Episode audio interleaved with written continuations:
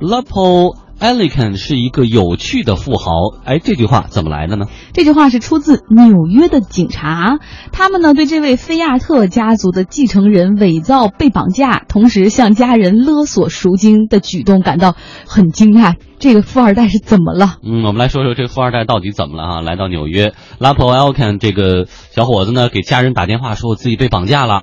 一万美元赎金倒是不多啊，家人就报警了。警方调查，他本人呢并没有被绑架，而是在曼哈顿过着醉生梦死的生活，人身是绝对安全的，只是钱都买了酒和毒品了，身上确实没有现金。那么警方因其不正当行为把他逮捕了。家族律师随后哎将自己家这位公子哥给保释出来了，不过明年一月还是要出庭受审。嗯，我们来介绍一下这位 Lapo Alcon，他呢是这个创办于一八九九年意大利菲亚特汽车集团创始人。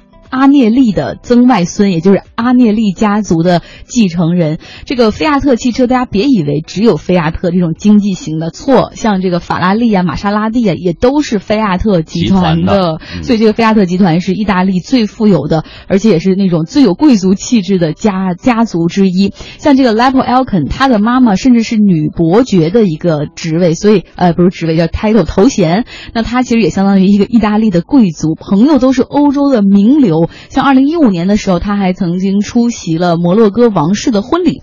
那菲亚特呢？这个大的集团里面，除了我们刚才说的那些汽车品牌之外，他还在都灵，因为他们在这都灵这个城市是他们的大本营。那几乎是拥有了当地的媒体，还有足球队。尤文图斯就属于阿涅利家族。嗯，不过呢，零三年在家族选定接班人的时候，拉普的哥哥 John 获得信任，目前主管集团生意。而三十九岁的我们今天的这位主人公拉普呢，过着花花公子的生活。平常在社交软件上，在这个社交媒体上发的都是炫富的照片，party 啊、香车啊、美女啊、香槟啊、游艇啊。上周五晚上，他就给家里打电话说。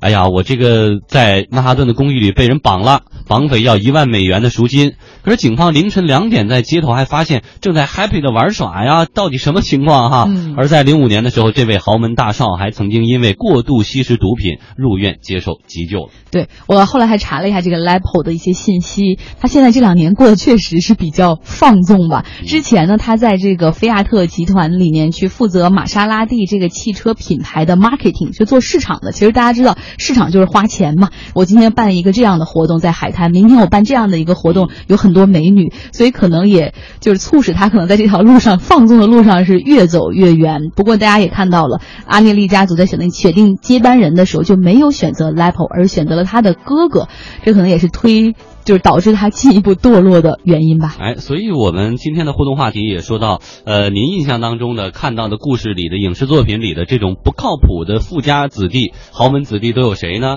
呃，可以举一个例子，比如说印象很深刻的这个《疯狂的石头》当中，血小猛就是就是对那个小胖子就属于编造电话，然后变声告诉他爸。骗他爸说我的腿被人打断了，得需要需要多少多少钱被绑了。后来以至于真正狼来了，他真的被绑的时候，他爸在打麻将的时候直接把他电话就给按掉了。杀了他，杀了他，还挺逗的哈。那个道哥是道哥，道哥 道哥演的。呃，然后另外呢，像这个露西安娜，他就说了，他说感感觉这个印象中不太靠谱的豪门这个子弟里面有 Paris Hilton，明明是。超级酒店集团的继承人，结果自己还就喜欢当网红呢。